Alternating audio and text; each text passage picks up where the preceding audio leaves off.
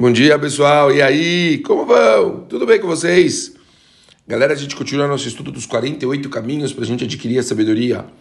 O caminho de hoje, Varav, aquele que faz uma cerca ao redor dos seus assuntos. O que significa uma cerca ao redor dos seus assuntos? Uma pessoa que costuma ser preventiva, vamos falar assim, uma pessoa que costuma precavida, tomar cuidado quando ele sabe que tem alguma atitude que ele pode tomar, que isso iria gerir, gerir alguma, algum ato errado, algum pecado, alguma coisa que não é adequada, a pessoa ela cria algum tipo de cerca, algum tipo de barreira para que ela não chegue a cometer esse engano. As pessoas muitas vezes elas ficam no vai não vai e acabam muitas vezes não sendo tão cautelosos, ah, vamos ver no que vai dar. E acaba acontecendo das pessoas eh, acabarem caindo e fazendo coisas erradas. A ideia aqui é a pessoa tomar cuidado, é a pessoa ela prestar atenção. Todo mundo tem as suas coisinhas que não faz tão bem. Todo mundo tem os seus yetzarim, todo mundo tem os seus equívocos.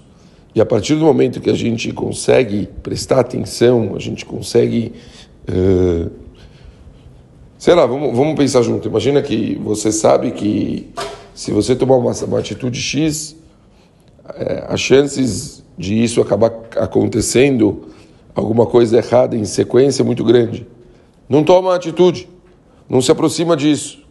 Você sabe que se você se misturar com aquelas pessoas, você vai fazer alguma coisa que não é legal. Não vai com aquelas pessoas.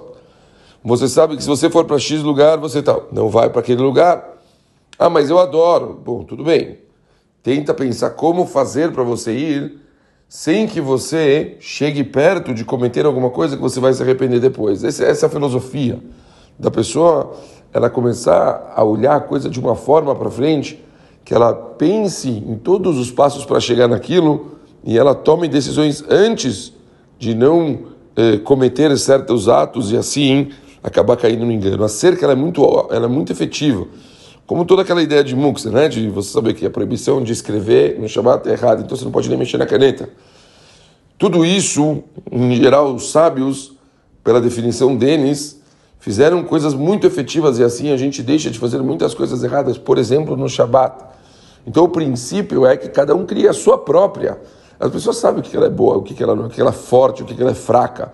Então, por exemplo, criar cercas nessas coisas que ele é mais fraca, criar cercas nessas coisas que ele pode cometer enganos, nesse ponto, nesse caso, é muito importante. Assim evita a pessoa de ficar fazendo coisa errada. Tá bom? É isso, pessoal.